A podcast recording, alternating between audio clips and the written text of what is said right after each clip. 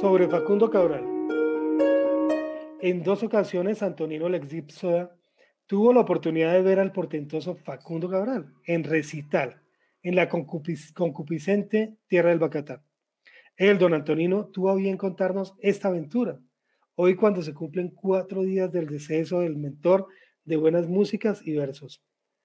Las minucias del discurso al orate son las que siguen.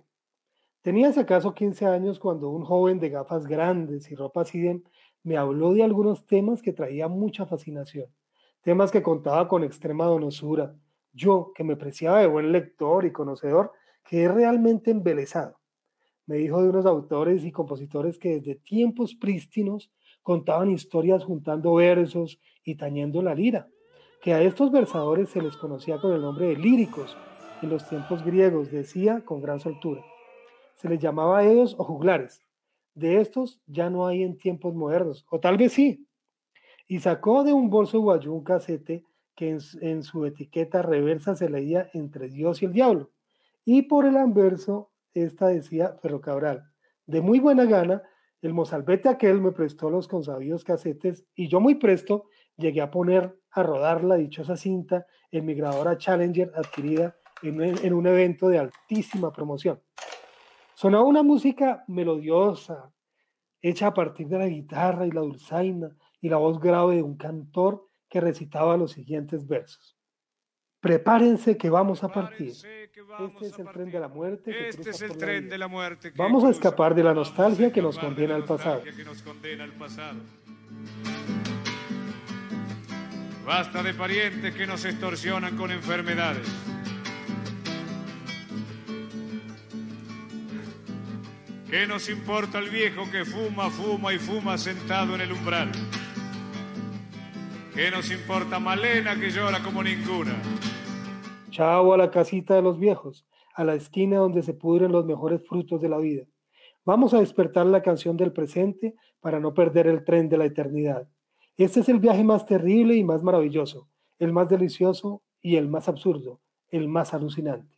Estos versos me dejaron profundamente asombrado, Enamorado de las palabras y los ritmos, escuché el casete por una y otra y otra vez. Lo repetía y me parecía más maravilloso, más especial y más alucinante, como su viaje fantástico en el tren imaginario. Era un aedo moderno de nombre Facundo Cabral, de origen argentino. Me propuse como un regalo para mi inquietud ir a verlo cuando se presentara en la villa del Bacatá y así fue.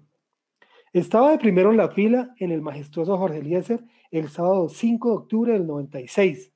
Poco a poco se fue llenando el teatro.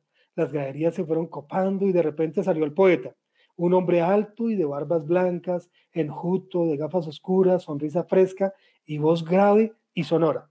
Con sus palabras y sus ritmos nos hizo apretar el corazón hasta las lágrimas o en caso contrario nos hacía estrujar de la risa. Cuando hablaba y cantaba era tan personal que parecía que nos estuviera hablando a cada uno de nosotros de forma individual. Volví a verlo tiempo después y tuve la misma sensación de paz y recogimiento. El pan nuestro de cada día No concluye el, menospreciado Antonino, el ex Dipsoda, su alegoría, pero queda como moraleja, si es que la hay, el extraño encanto y donaire con que conquistaba a sus adeptos el maestro fallecido hace pocos días paz en su tumba.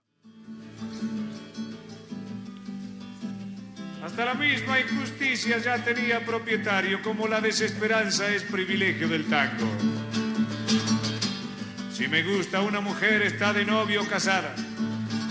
Si soy ladrón es por culpa de la propiedad privada.